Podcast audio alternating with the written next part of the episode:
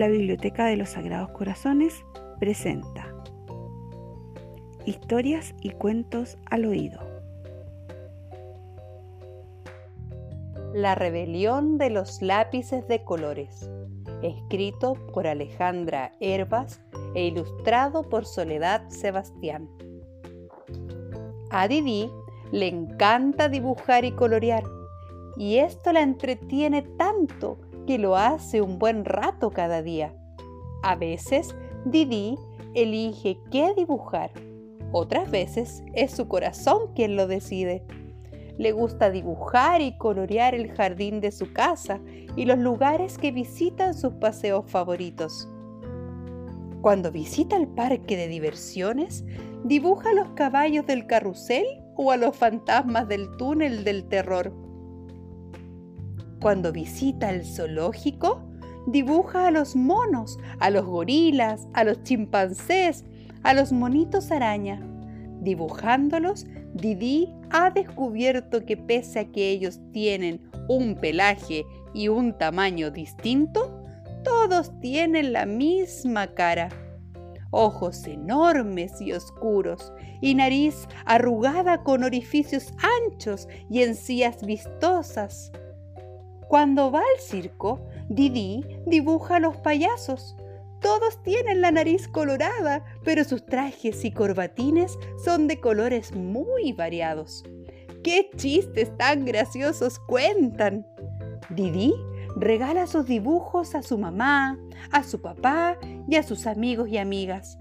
A todos ellos les maravilla la belleza de sus colores y los sentimientos y emociones que expresan. ¿Quieres saber cómo lo hace Didi para que sus dibujos tengan tan hermosos colores? Sencillamente con la ayuda de sus lápices de colores. Didi tiene un color preferido para varios de sus dibujos. Así, cuando dibuja el mar, tiene un color para este y otro para las estrellas de mar.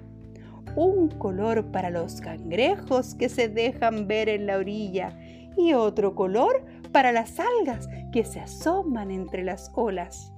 Y también un color para los pulpitos y otro para los caballitos de mar.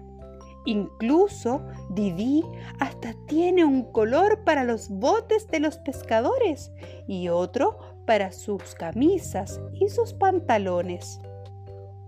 Como ya te habrás dado cuenta, Didi les da mucho, pero mucho trabajo a sus lápices de colores, y aunque estos se esmeran en colorear sus dibujos con gran cariño, están muy, pero muy cansados. Y además se están achicando.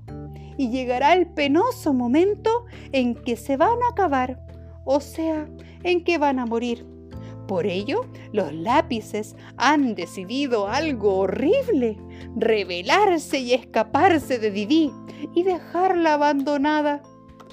Aprovecharán para fugarse cuando Didi los deje desordenadamente en el suelo o tirados sobre su cama, como lo hace a menudo. Se escaparán de uno en uno para que Didi se demore en notarlo el primero en escaparse sería el lápiz azul. Pero, ¿qué pasará con el cielo cuando Didi coloree la nave espacial?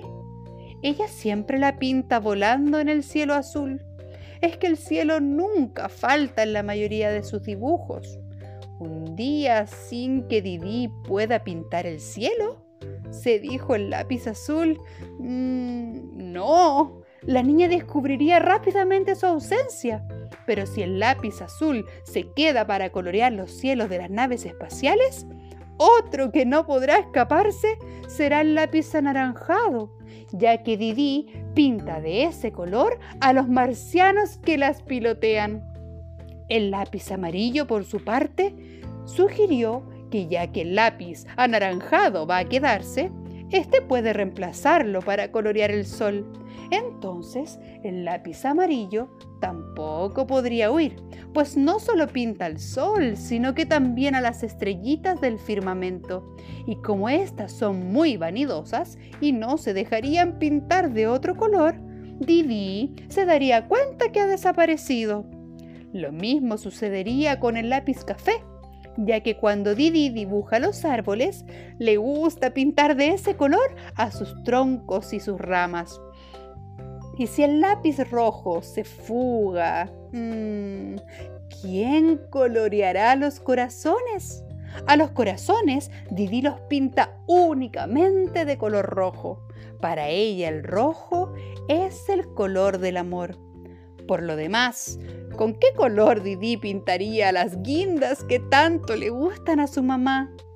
Así, poco a poco, los lápices de colores estaban descubriendo la gran importancia que ellos tenían para los dibujos de Didi y comenzaron a preguntarse qué iba a pasarle sin ellos a los dibujos de Didi, porque a su pequeña dueña aún le quedaban muchos y muchos dibujos por colorear. Estas preguntas dieron pie a que el lápiz verde también decidiera no escaparse. Él se sentiría muy mal, aseguró, si Didi no pudiera pintar el pasto y las hojitas de los árboles de su jardín. Uno es un manzano y el otro un naranjo, por lo que ella necesitaría una vez más a los lápices amarillo, rojo y anaranjado. Y para pintar a los sapos y a los pajaritos también le tendría que usar los lápices verde y café, combinándolos entre sí. Sin estos colores, Didi descubriría rápidamente el malvado plan de sus lápices. Así es que solo podrían escaparse los lápices negro, morado, celeste y violeta. Pero el lápiz negro se acordó que cuando Didi dibuja sus idas a la playa, lo usa para pintar a las rocas y que para ello lo combina con gris y que a las rocas les agrega además un poco de morado, color que también usa con un poquito de celeste cuando pinta las nubes cargadas de lluvia aún queda el violeta. Ah, pero este es el color que Didier escoge cuando pinta las flores del jardín de su abuelita. Finalmente, los lápices, de común acuerdo, decidieron que más valía morir en manos del sacapuntas que abandonar en vida los dibujos de Didi. Y colorín colorado, este cuento se ha acabado.